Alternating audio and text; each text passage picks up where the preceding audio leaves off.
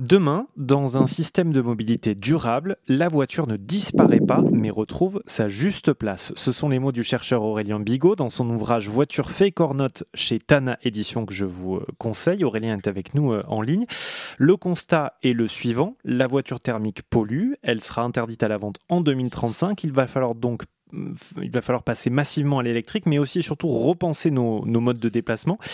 Faites-nous rêver, Aurélien, ça ressemble à quoi dans 5, 10, 15 ans, un monde où les mobilités sont, sont durables? Vous avez 1 minute 30 à peu près.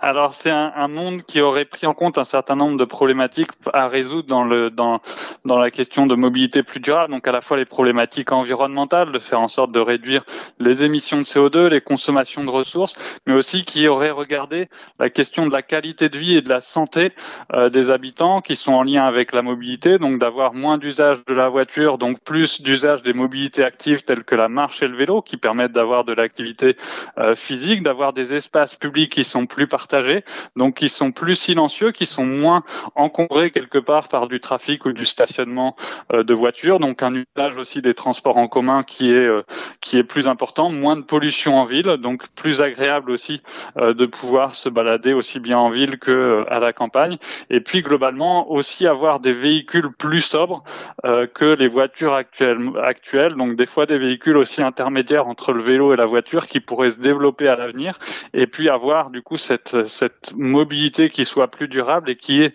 des bénéfices très importants à la fois d'un point de vue environnemental, d'un point de vue social, une mobilité moins coûteuse aussi, et puis une mobilité meilleure pour la santé et pour la qualité de vie plus globalement. Eh bien, le contrat est rempli, hein, quasiment une minute trente. En tout cas, on retient. En tout cas, ça, ça fait, ça fait rêver ce monde-là, un monde où la voiture est là, certes, mais en tout cas, elle retrouve sa juste place. On a des villes plus calmes et moins polluées. Moi, franchement, ça me donne envie.